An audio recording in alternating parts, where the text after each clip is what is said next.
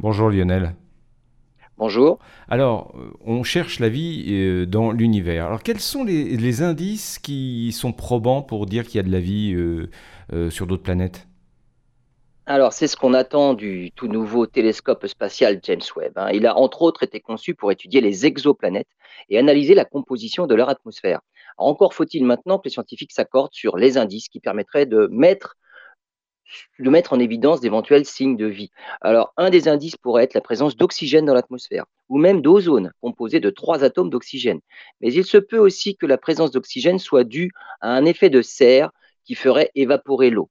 L'oxygène est un marqueur de la présence de vie, mais pas uniquement.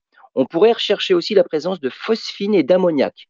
La phosphine est produite par les micro-organismes, mais la phosphine est présente dans l'atmosphère de Vénus et nous ne connaissons probablement pas encore tous les processus de fabrication de la phosphine. L'ammoniac, lui, est produit par les animaux, mais on en trouve aussi dans les planètes gazeuses. Alors bien qu'on ne s'attende pas à découvrir de la phosphine ou de l'ammoniac sur une planète rocheuse en l'absence de vie, les astronomes savent déjà que les quantités seront tellement faibles qu'il sera difficile de les détecter. On peut penser encore au méthane ou au dioxyde de carbone. La détection de beaucoup de méthane avec beaucoup de dioxyde de carbone suggérerait que quelque chose produit en continu du méthane, comme une bactérie par exemple. Alors voilà quelques idées de ce qu'il faudra rechercher et surveiller dans les atmosphères des exoplanètes les plus proches.